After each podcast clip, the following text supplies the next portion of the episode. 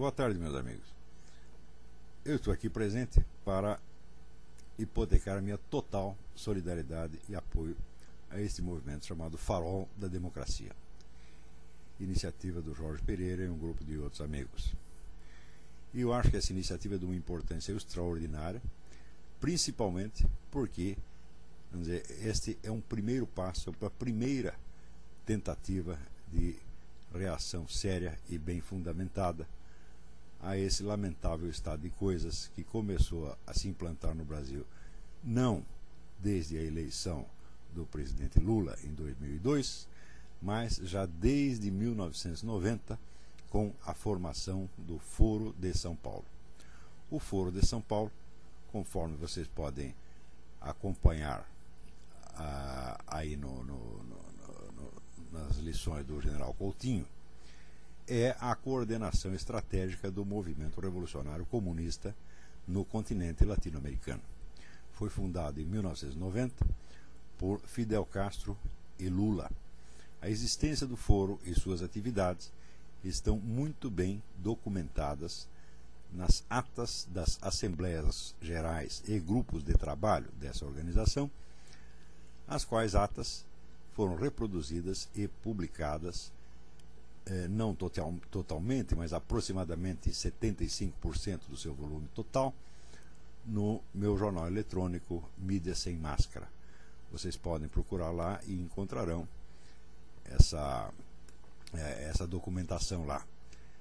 Também a atividade do foro foi bastante documentada pelo próprio Lula, num discurso feito, se não me engano, em 2 de julho de de 2005, quando do 15º aniversário do Foro de São Paulo.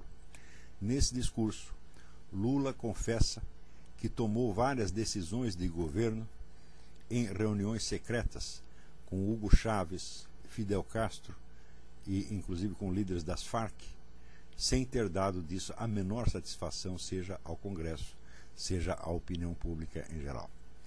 Isso basta para mostrar o alcance e a profundidade da ação dessa organização que vem interferindo na vida nacional há muitos anos, sem que uma só palavra seja noticiada pela grande mídia.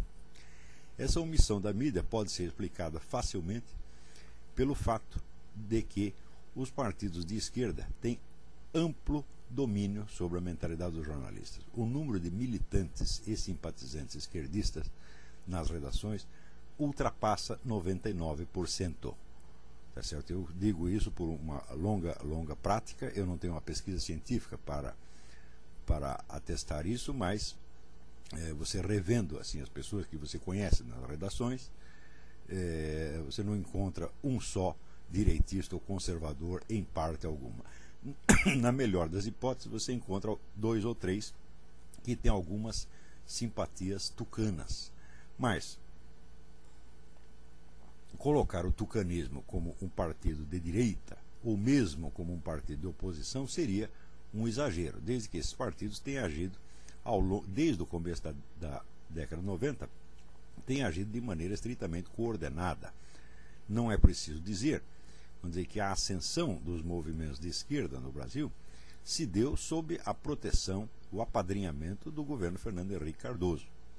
O, o, movimento do Sem Terra, por exemplo, que era absolutamente insignificante no começo da gestão Cardoso, foi alimentado por verbas do governo até se transformar na poderosa organização de massas que é hoje capaz de espalhar dizer, o, o, terror e a desordem na, na, em todo, toda a área agrícola nacional. É, também foi no governo Fernando Henrique Cardoso que se introduziu a doutrinação comunista nas escolas. E o senhor Fernando Henrique Cardoso, tá certo, ainda que tenha aderido parcialmente à economia de mercado, tá certo, é, isso não significa de maneira alguma que ele tenha deixado de ser um esquerdista, porque ele sempre esteve inserido no esquema socialista internacional e continua, tá certo, estando, estando sendo um colaborador disso. Note bem que, ah, ao longo de toda a história do esquerdismo, ele sempre atuou não através de um partido, mas sempre através de duas alas simultâneas. Uma ala dita mais radical, outra mais moderada, cada uma com suas subdivisões internas, e sempre tirando proveito vamos dizer, deste jogo duplo, que Lenin chamava estratégia das tesouras. Tá certo?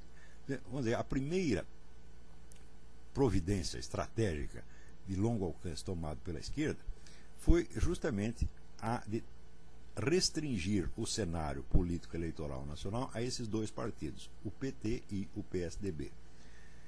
É, os outros foram sendo gradativamente ou destruídos, marginalizados, ou transformados em serviçais destes últimos. Quando é, o, o, PFL, que era nominalmente o partido de, da direita, tá certo? Começou a apoiar a, a, candidatura de Fernando Henrique Cardoso, aí já estava, o processo já estava consumado, porque o PFL acabou se transformando, vamos dizer, num, num auxiliar, numa força auxiliar do PSDB. Por outro lado, o tipo de oposição que o, o PSDB tem, tem realizado se evidencia no fato de que este partido, exatamente como a grande mídia nacional, tem se recusado obstinadamente tá certo, a denunciar a existência das atividades do Foro de São Paulo. Ou seja, o PSDB acoberta o Foro de São Paulo, de cuja existência os seus líderes estão perfeitamente informados. Eu posso lhes assegurar que quando era candidato o senhor José Serra, nós fizemos, eu pessoalmente fiz chegar às mãos dele através do, do, dos seus assessores mais próximos, que eram dos seus, seus, colaboradores mais próximos, que era o filósofo Dennis Rosenfield, eu fiz chegar às mãos dele toda a documentação sobre o Foro de São Paulo. E até o último programa de debates ficamos esperando que ele mencionasse este fato. Ora, é mais do que evidente que se estivesse informado da existência tá certo, e das ações do Foro de São Paulo, o eleitor brasileiro jamais teria votado em Lula. De maneira que esta ocultação geral e proposital foi diretamente responsável pela eleição de Lula. a mesma omissão obstinada, persistente, se observou no caso do senhor Geraldo Alckmin, tá certo? que preferiu desgraçar, antes desgraçar a sua própria candidatura do que revelar a verdade sobre o Foro de São Paulo. Então, Note bem que o que está acontecendo na América Latina é muito grave, tá certo? é uma coisa que nunca aconteceu, porque já houve uma organização parecida com o Foro de São Paulo nos anos 60, que foi a OLAS, Organização de Solidariedade Latino-Americana, que coordenava também a esquerda no continente na época, articulando sempre as ações da esquerda armada com as dos partidos legais. Tá? É muito importante saber que esta articulação ela é um dado permanente da estratégia comunista. O movimento comunista sempre tem dois andares. A ala externa, visível, legal, e a ala subterrânea, é, ilegal. E, note bem, é a parte ilegal que coordena as ações da parte legal. É, a, é o subterrâneo que manda no movimento. Isso sempre foi assim. Quer dizer que as ações da parte visível são decididas em função do interesse que apresentam para dizer, a estratégia revolucionária profunda representada pela parte ilegal. Então, é evidente que a, a, a omissão na, na, na, divulgação do Foro de São Paulo não foi apenas omissão, tá certo? Isso foi uma decisão, uma coisa proposital, permanente e persistente. Quer dizer, quando chegavam, continuavam negando isso, contra toda a evidência. E não é que negar, fazer um debate. Não, a negação tomava a forma do, assim, do ignorar o assunto, não falar dele. Era uma cortina de silêncio, uma censura. Tá e toda a carreira do seu Lula, no fim das contas, todo o sucesso do, eleitoral do Lula se deve principalmente a esta omissão. Então, isso quer dizer que aqueles que agora se queixam, por exemplo, de que esse pessoal de imprensa, que às vezes se queixa de que o governo está oprimindo a mídia, quer eliminar a liberdade de imprensa e tal, eles estão se queixando de barriga cheia, porque foram eles mesmos que criaram essa situação. Eles são os verdadeiros pais do Lula, tá certo? E é, é inteiramente absurdo jogar toda a culpa do estado de coisas no Lula, tá certo? E perdoar todas as pessoas que criaram esta situação junto com ele. O incluindo nisso, evidentemente, o próprio senhor FHC, que poucos dias antes da eleição disse ao Lula: Você sabe que esta cadeira é sua. Ou seja, ao dizer isso, ele confessou que havia uma colaboração discreta. Ele, inclusive, chegou a dizer, numa, dizer, num, numa troca de cartas entre ele e o. Então, não me lembro se ministro ou governador Cristóvão Buarque, ele disse: entre nós e vocês, quer dizer, entre o PSDB e o PT, não há nenhuma divergência ideológica. Nós temos apenas uma disputa política, quer dizer, uma disputa de cargos. Mas não havendo é, diferença ideológica, quer dizer que ambos estão concorrendo para o mesmo fim. Trata-se de implantar o socialismo em toda a América Latina. E note bem que o socialismo não se define só como propriedade estatal dos meios de produção. Ao contrário, o socialismo se define principalmente como um esquema de poder que ou elimina ou distorce as instituições da democracia representativa para entregar o poder dizer, a um núcleo de organizações de esquerda, a uma elite esquerdista, que então planejará toda a vida nacional de acordo com as suas ideias e interesses. A estatização dos meios de produção é um objetivo do socialismo, mas não é um objetivo, vamos dizer, de, de curto prazo. Notem que Karl Marx dizia que a propriedade privada dos meios de produção deveria ser eliminada através do imposto, não toda de uma vez, mas através do imposto de renda progressivo. Tá e que esse processo poderia levar muitas gerações. Ah, no Brasil tem muitas, muitas pessoas inocentes que desconhecem o marxismo, desconhecem a história do movimento revolucionário e acreditam que só existe socialismo se o sujeito tomar o poder no dia seguinte e disser não tem mais propriedade privada dos meios de produção. Ah, isso nunca vai acontecer. Como as pessoas não veem isso acontecendo, elas acreditam que não existe socialismo nenhum. Alguns até, nas duas eleições anteriores, sempre insistiam aquela coisa, Lula mudou, Lula mudou, porque Lula agora é a favor da propriedade privada, é a favor do capitalismo. Olha, a favor do capitalismo até Lenin foi. Lenin, uma das primeiras coisas que fez, depois da Revolução, foi justamente dizer, abrir o, o, o mercado, criar uma economia capitalista, incentivar a economia capitalista e atrair os investidores estrangeiros, exatamente como Lula fez. Quer dizer, este incentivo dado ao capitalismo sob o controle do Estado revolucionário se destina justamente a financiar a construção do poder socialista através dos meios do, do, do, dos meios capitalistas. Isso quer dizer que a simples adesão tá certo? Economia capitalista não desconfigura a identidade socialista de, de um político. É preciso ver se esta adesão é, é, primeiro, se ela é definitiva ou se ela é temporária. Se ela é sincera, quer dizer, o sujeito acredita naquilo por razões econômicas ou por razões estratégicas. Porque é a coisa mais óbvia do mundo é que todo e qualquer regime socialista necessita de uma época de capitalismo. Quer dizer, a primeira coisa que ele vai ter que fazer é, de certo modo, desenvolver o capitalismo e apenas desligá-lo do sistema democrático do governo, de modo que o crescimento da economia capitalista financie o crescimento do poder socialista, que é unipartidário. Unipartidário ou nominal, nominalmente ou extraoficialmente. Não precisa ser um partido só, pode ser vários, desde que eles sigam uma estratégia comum, que é exatamente o que acontece no Brasil. Toda a esquerda nacional segue as decisões do Foro de São Paulo. E suas rusgas aparentes tá certo? são ou de natureza tática, apenas, quer dizer, é só para enganar a trouxa, ou, às vezes, quando são eh, divergências sérias, elas são em torno de medidas que são do interesse da, da estratégia revolucionária.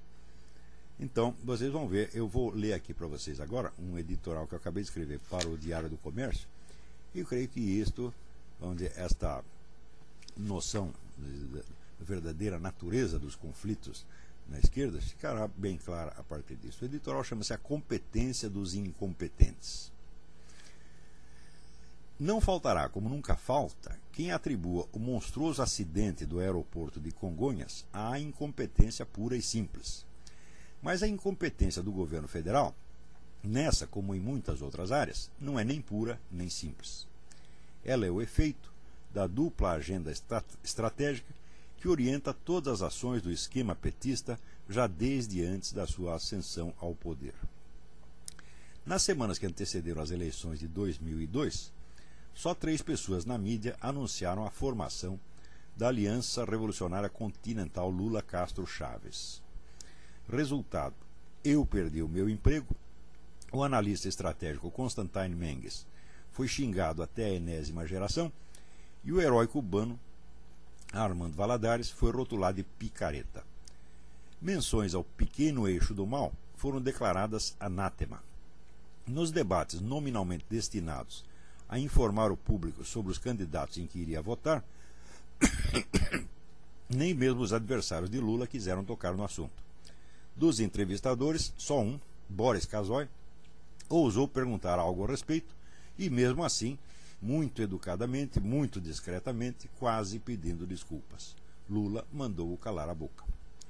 Ao longo dos dois mandatos lulianos, o eixo que já vinha sendo preparado nas reuniões do Foro de São Paulo desde 1990 tornou-se uma realidade patente. E nenhum dos iluminados que o haviam negado apareceu na mídia confessando-se um idiota ou um mentiroso mais. Todas as ridículas tentativas do governo George W. Bush de jogar Lula contra o esquema castro-chavista só serviram para provar a solidez da aliança revolucionária não só entre aqueles três governantes esquerdistas, mas entre todos os membros do foro, inclusive as Farc e outras organizações criminosas. Mas numa campanha eleitoral, a duplicidade moral consiste apenas em dizer uma coisa e fazer outra. Uma vez eleito, o sujeito tem de governar, e aí a incongruência entre a fala e os atos torna-se discordância entre duas séries de atos uma destinada a implementar os objetivos nominais do seu governo, outra a realizar as finalidades secretas ou discretas do esquema de poder que o elegeu. De um lado, trata-se de administrar o país relativamente bem para se manter alto nas pesquisas. De outro, busca-se desmantelar o Estado e a própria sociedade para que o Partido Revolucionário possa se sobrepor a ambos e engoli-los. Não se pode dizer que o governo Lula tenha duas cabeças, porque só uma cabeça única e bem organizada pode coordenar esse delicado e complexo jogo duplo. Mas o processo tem um limite natural. Não é possível desmantelar o Estado e manter o governo funcionando, nem anarquizar a sociedade e continuar indefinidamente dando a impressão de ordem e progresso. Mais dia menos dia, um dos lados vai ter de predominar. A lógica interna da estratégia revolucionária espera que esse momento só chegue quando as forças populares, entre aspas, estiverem prontas para rasgar a sua própria máscara e partir para a tomada ostensiva do poder. No segundo mandato de Lula, porém, o limite natural do processo foi atingido antes disso. O Estado e a sociedade já estão bagunçados de alto a baixo, mas a esquerda radical não está madura para o grande golpe. Nada funciona, nem mesmo a estratégia revolucionária. A velha ordem morreu, a nova transformou-se num gigantesco aborto. Que fazer? perguntaria Lenin. E responderia: se não for possível adiar o desenlace, deve-se tirar proveito revolucionário do aborto mesmo, lançando as culpas dele no adversário. Não existindo adversário, a parte mais comprometida do esquema revolucionário deve ser ela própria jogada às feras acusada de traição e direitismo. Isso já começou a acontecer. Não havendo uma direita capaz de liderar a revolta popular contra o pior governo brasileiro de todos os tempos, essa revolta será muito provavelmente capitalizada pelo mesmo esquema esquerdista que o gerou. Se o próprio Lula tiver de ser sacrificado para esse fim, não haverá aí surpresa nenhuma. Criar o fantoche custou caro, mas quem vai pensar em economizar dinheiro numa hora dessas? Então, essa duplicidade de estratégias do governo Lula, uma estratégia destinada a conquistar a popularidade tá e a outra a desmantelar o Estado e a sociedade para aumentar o poder do esquema esquerdista, de modo que este acabe engolindo o Estado e a sociedade, o Estado já praticamente engoliu inteirinho, é,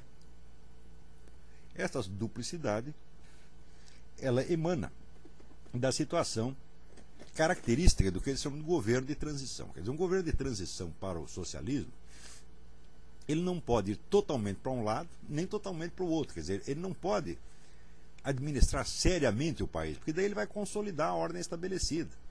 A ordem, o governo constitucional democrático, etc, etc. também não pode destruir tudo de uma vez, porque senão ele será prejudicado nas eleições. Então ele tem que ficar nesse jogo meio a meio. A esta duplicidade se acrescenta uma segunda duplicidade, que é a tradicional estratégia da pressão de cima com a pressão de baixo. Você vê que ao longo dos últimos tempos, o governo tem lançado uma série dizer, de novas legislações e regulamentos que oprimem o cidadão por tudo quanto é lado. São regulamentos desarmamentistas, trabalhistas, ecológicos, gaysistas, tá certo? É, africanistas, é, criancistas, etc, etc, que se você for ver direitinho, cada cidadão brasileiro estará sempre fora da lei, porque algum desses regulamentos vai, vai pegá-lo. Tá certo? Então, se todos os cidadãos são colocados fora da lei, tá certo? isso automaticamente coloca o governante na posição confortável de que ele pode destruir qualquer pessoa ou grupo que ele deseja a qualquer momento. Então só resta selecionar quais que lhe interessa destruir e quais que lhe interessa manter. Ao mesmo tempo que existe esta pressão de cima, quer dizer, você vai acumulando regulamentos cada vez mais opressivos sobre o cidadão, você dá rédea solta aos bandidos. E dá rédea solta aos bandidos por um motivo muito simples. O governo tem essa parceria política com as Farc, que está bem documentada não só nas atas do Foro de São Paulo, mas na constante troca de mensagens, em que um fica fazendo agradinho no outro, e também nas constantes visitas em que os, os uh, líderes das Farc são bem recebidos e protegidos. Se mostra, por exemplo, nesse, nessa recente uh, iniciativa do, do PT, e tão logo foi preso o representante das Farc, é que houve uma mobilização nacional do PT para soltá-lo, exatamente como aconteceu com os sequestradores de Abílio Diniz e, e Washington Oliveto. Quer dizer, isso já basta para mostrar a articulação entre organizações legais e ilegais. Então, isso quer dizer que se, uh, o que acontece na área da segurança não é que o governo é omisso, não, o governo está agindo, ele está agindo a favor da bandidagem, porque isso lhe interessa. Agora, também lhe interessa eliminar duas ou três quadrilhas que são concorrentes das Farc. As Farc hoje já têm praticamente o monopólio do tráfico de drogas no Brasil, tá certo? Mas havia ainda umas outras quadrilhas antigas que provavelmente não quiseram entrar no jogo da Farc, então essas são perseguidas e o governo então mostra lá os traficantes presos né, para se glorificar de estar restaurando a ordem e a justiça. Mas o fato é que o fato, a prova de que não está restaurando a ordem coisíssima nenhuma é que o Brasil é o único país do mundo onde o tráfico de drogas está crescendo. No mundo inteiro ele está estacionário. No Brasil, segundo dados da ONU, ele cresce 10% ao ano. Tá certo? É uma coisa absolutamente escandalosa. Agora, isso aí é fruto da incompetência pura e simples? De, bom, pode ser incompetência, mas novamente não é pura nem simples. Ou como diria Shakespeare, por trás dessa loucura existe um método. Quer dizer, é uma irracionalidade aparente, ocultando uma racionalidade muito funcional, só que não destinada a cumprir os objetivos nominais, e sim destinada a cumprir os objetivos da Revolução Continental. Muito bem, isso quer dizer que neste processo vamos dizer, de tomada de poder pelas organizações da esquerda, a parte, vamos dizer, da hegemonia cultural já está realizada desde a década de 80. Isso quer dizer que na década de 80 a esquerda já dominava 100% das redações, do movimento editorial, do sistema de ensino e de todos os canais de ação cultural que existem. Tá certo? Hoje em dia, essa esquerda revolucionária já domina o Estado. Quer dizer, o, o Estado brasileiro tornou-se um apêndice e função do próprio PT. Quer dizer, o PT se sobrepôs ao Estado, é o partido Estado. Tá certo? Então, isso quer dizer que. Eh, e também o processo de desmantelamento da ordem social tá certo? já está muito avançado. Tá certo? Agora, faltou vamos dizer, as organizações de massa de esquerda é, estarem prontas para o grande golpe, para a tomada do poder, para a, a, insurreição. Elas não estão prontas para isso ainda, porque o território é muito grande. Por mais que o MST cresça, MST, CUT, etc., ainda falta alguma coisa. Então isso quer dizer que o, o, governo Lula até que conduziu as coisas muito bem do ponto de vista não do interesse nacional, mas do ponto de vista da estratégia revolucionária. Mas, como disse, alcançou um limite natural. Quer dizer, está chegando o ponto de ruptura entre a ordem e a desordem, tá certo? antes de que uh, o, o, aparato insurrecional esteja pronto para entrar em ação. Então, por outro lado, é necessário ver que, pelo lado da direita, dos conservadores, etc., etc., nós temos uma história de 40 anos de omissão. Quer dizer, quando nos anos 90 houve aquela propaganda de que o comunismo morreu, todo mundo acreditou. Tá certo? E é, eu me lembro até que eu mesmo, quando continuei escrevendo sobre o Foro de São Paulo, etc., fui acusado pelo Otávio Frias Filho de estar espancando cavalos mortos.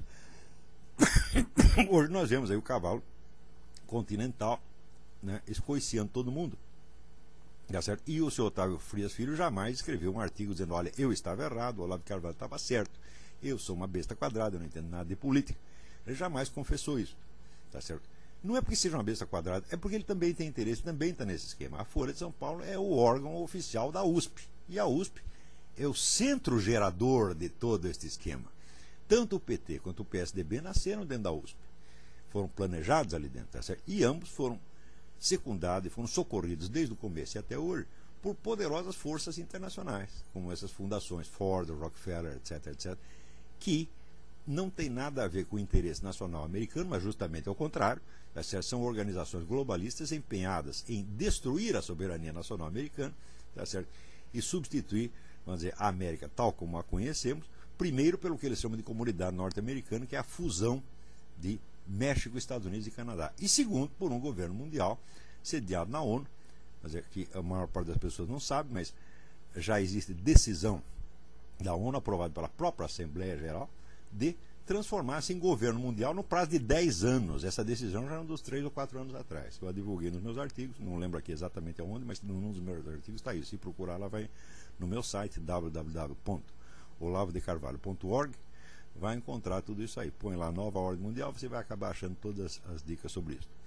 Esse negócio exemplo, da comunidade norte-americana foi um acordo já firmado entre o George Bush, o Philippe Martin, que era o primeiro-ministro do Canadá, e o presidente, o então presidente Fox do México. Então, combinaram de fundir as três nações.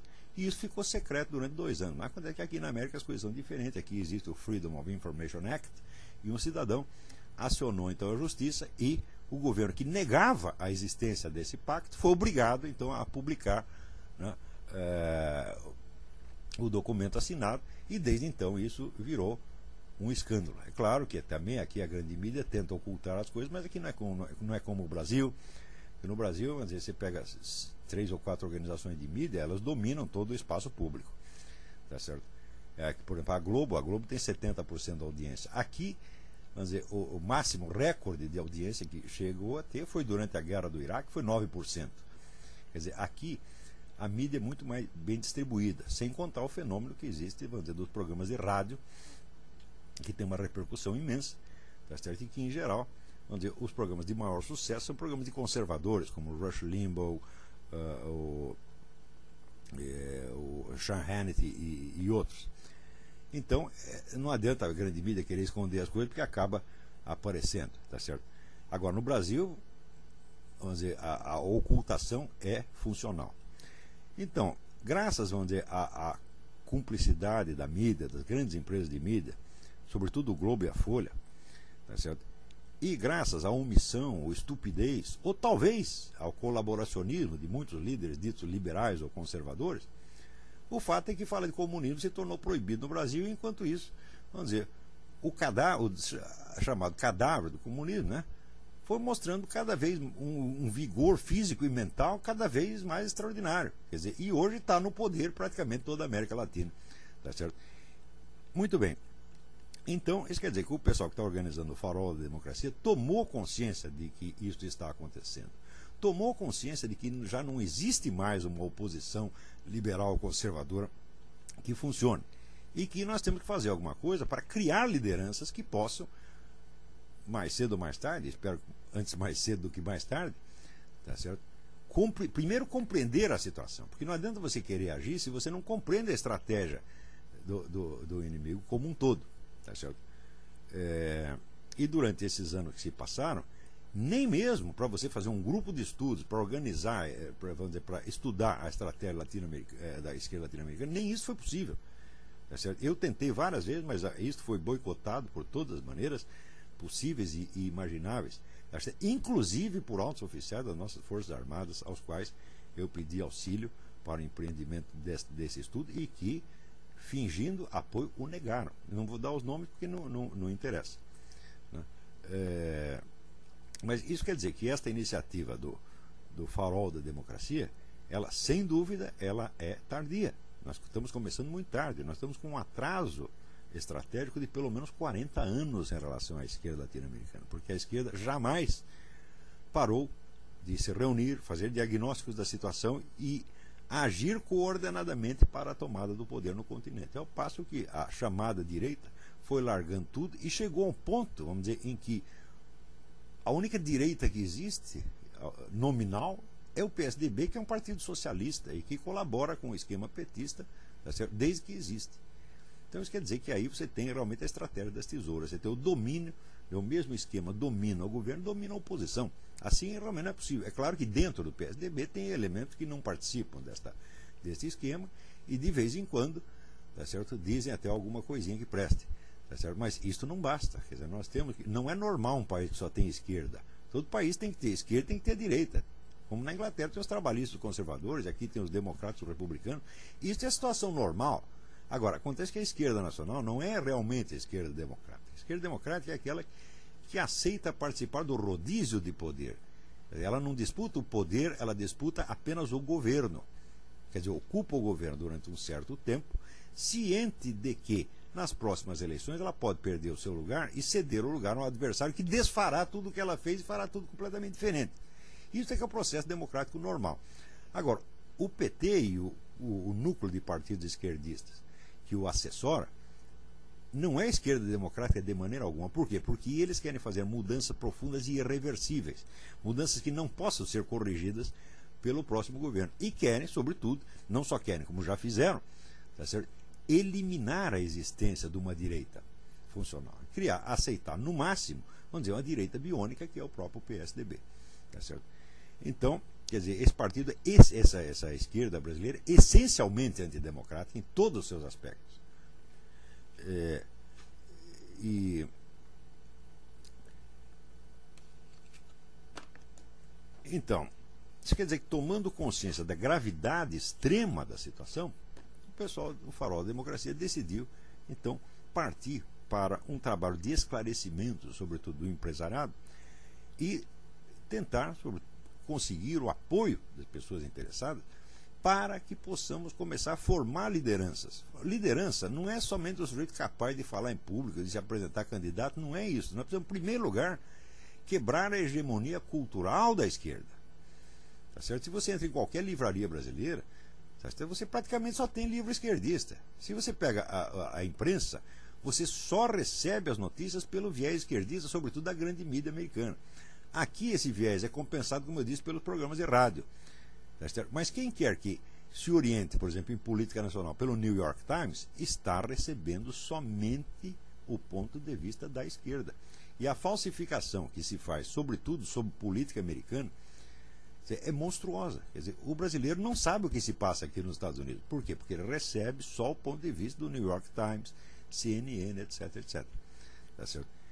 É, então, vamos dizer, chega ao ponto da falsificação total, total, total. Eu já tenho demonstrado isso nos no meus artigos do Diário do, do, Comércio, assim, abundantemente.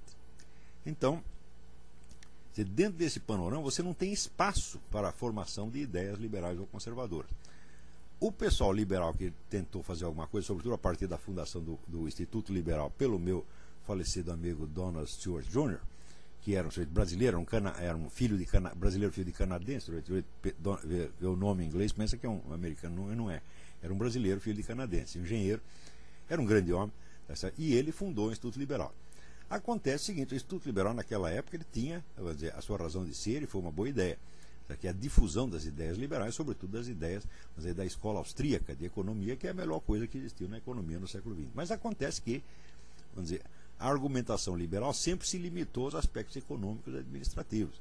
Então não adianta você reagir num ponto, tá certo? enquanto o adversário está atacando em todos os pontos simultaneamente. Quer dizer, sempre assim, a esquerda tem uma estratégia abrangente e ela encontra da parte de liberais e conservadores uma resistência pontual ou com relação à economia, ou com relação à corrupção, etc, etc, e sem nenhuma estratégia de conjunto.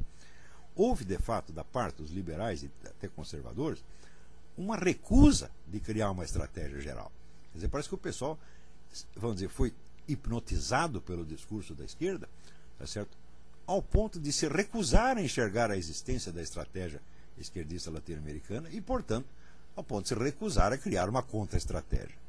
Então, vamos dizer que o farol da, da, da democracia, farol da democracia representativa, é de fato a primeira organização tá certo?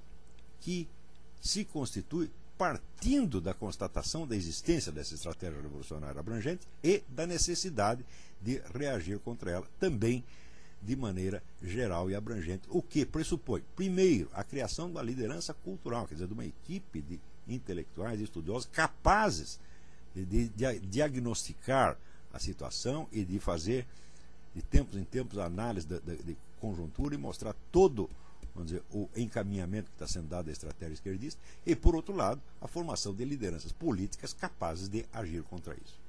Eu acho que esta é a iniciativa política mais importante que já houve da parte da, da dizer, de, de, liberais conservadores brasileiros. É, eu me disponho a colaborar no que for necessário, tá certo? É, aplaudo o, o, os criadores dessa, dessa iniciativa e desejo ao Farol da Democracia todo o sucesso do mundo. Muito obrigado.